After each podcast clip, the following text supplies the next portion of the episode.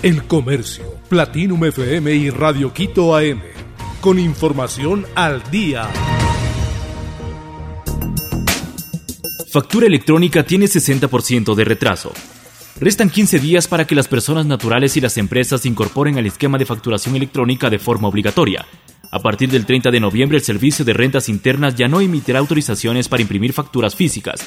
De enero hasta el 14 de noviembre del 2022, 145.000 nuevos contribuyentes se han incorporado a este esquema.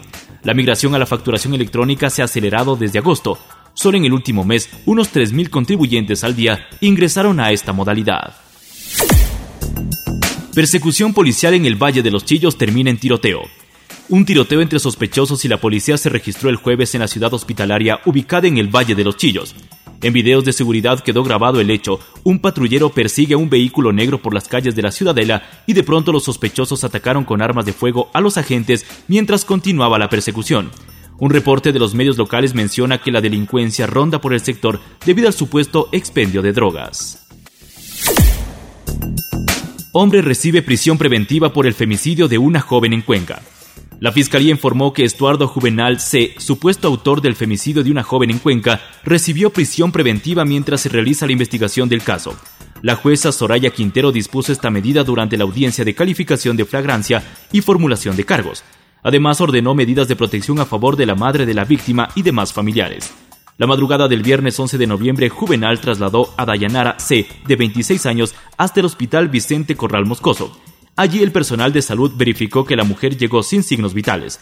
Sin embargo, le brindaron reanimación, pero solo confirmaron su deceso. Ecuador empieza su preparación en Doha. La noche de este martes, la selección de Ecuador se instalará en el Hotel Gian Regency Orgis de Doha. Se tiene previsto que el equipo de Gustavo Alfaro arribe al país anfitrión del Mundial Qatar después de 10 días de entrenamiento en Madrid, España.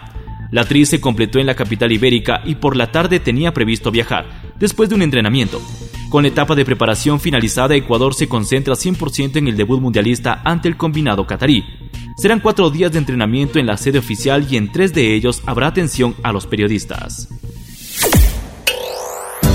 Rod Stewart rechazó oferta millonaria para actuar en el Mundial Qatar 2022.